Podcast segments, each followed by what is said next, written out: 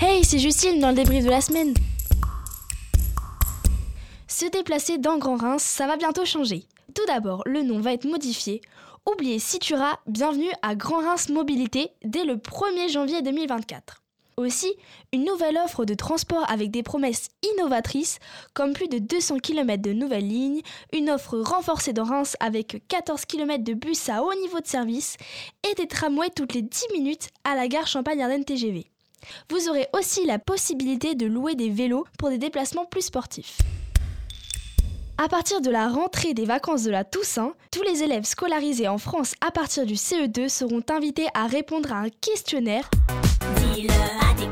sur leur ressenti à l'école et hors de l'école. Ce dispositif sera mis en place pour lutter contre le harcèlement scolaire et sensibiliser les écoliers. Il y a quelques jours, une étude scientifique froide est sortie. C'est pas possible. Il fait au moins, moins 8000. Dans cette étude, effectuée par des Anglais, on apprend que l'Antarctique fond de manière irréversible. À la boulette. C'est-à-dire que malgré les efforts actuellement entrepris et ceux qui le seront dans le futur, cette conséquence va continuer de se produire. Quoi qu'il advienne, nous ne pourrons pas revenir en arrière. Ça dépasse tout ce que j'ai pu imaginer. En basket, la saison NBA tant attendue 2023-2024 a officiellement débuté.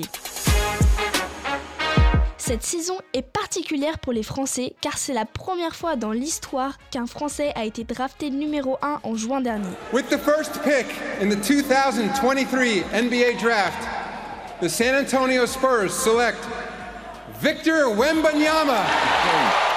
Victor Wembanyama et les 13 autres Français vont débuter leur saison dans les jours à venir.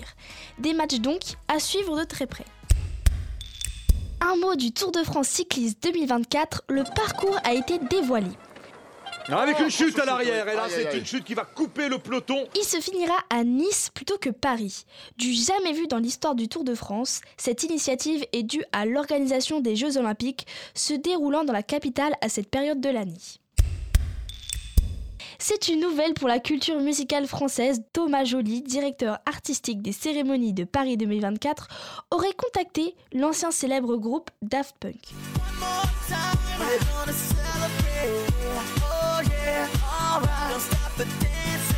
Il souhaiterait que le groupe se reforme pour la cérémonie d'ouverture à Paris des Jeux Olympiques 2024.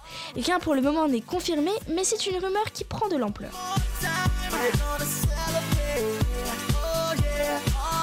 C'était le débrief de la semaine. Bonne semaine à tous. Oh.